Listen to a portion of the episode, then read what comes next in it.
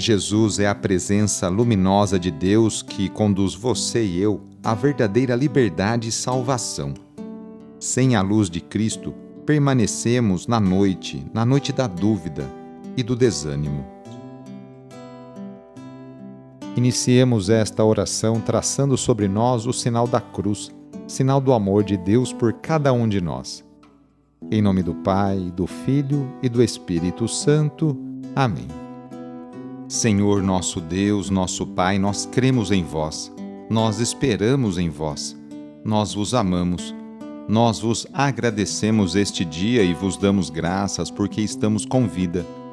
Oferecemos este dia ao Senhor com todas as nossas alegrias e sofrimentos, com todos os nossos trabalhos e divertimentos. Guardai-nos do pecado e fazei de nós instrumentos de vossa paz e do vosso amor. Ajudai-nos a observar vossos santos mandamentos. Amém. Domingo, dia 17 de julho. O trecho do evangelho de hoje é escrito por Lucas, capítulo 10, versículos de 38 a 42. Anúncio do evangelho de Jesus Cristo, segundo Lucas. Naquele tempo, Jesus entrou num povoado e certa mulher de nome Marta recebeu-o em sua casa. Sua irmã, chamada Maria, sentou-se aos pés do Senhor e escutava a sua palavra. Marta, porém, estava ocupada com muitos afazeres. Ela aproximou-se e disse: Senhor, não te importas que minha irmã me deixe sozinha com todo o serviço?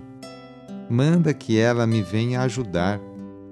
O Senhor, porém, lhe respondeu: Marta, Marta, tu te preocupas e andas agitada por muitas coisas. Porém, uma só coisa é necessária. Maria escolheu a melhor parte, e esta não lhe será tirada. Palavra da Salvação. Na caminhada para Jerusalém, Jesus é recebido na casa de suas amigas Marta e Maria Marta acolhe o Senhor e está muito atarefada em servi-lo. Maria, por sua vez, se coloca à escuta da palavra do Mestre.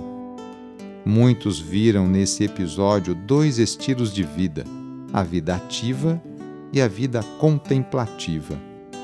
Outros ainda citam esse relato para demonstrar a superioridade da vida contemplativa frente à vida ativa.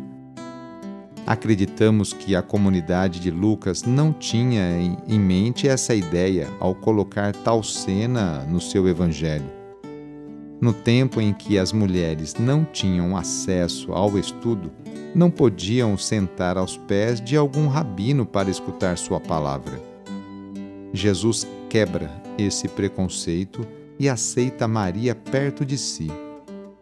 Ela é modelo do discipulado que acolhe e vive a palavra de Deus. Com seu gesto, Jesus acolhe entre os discípulos também as mulheres.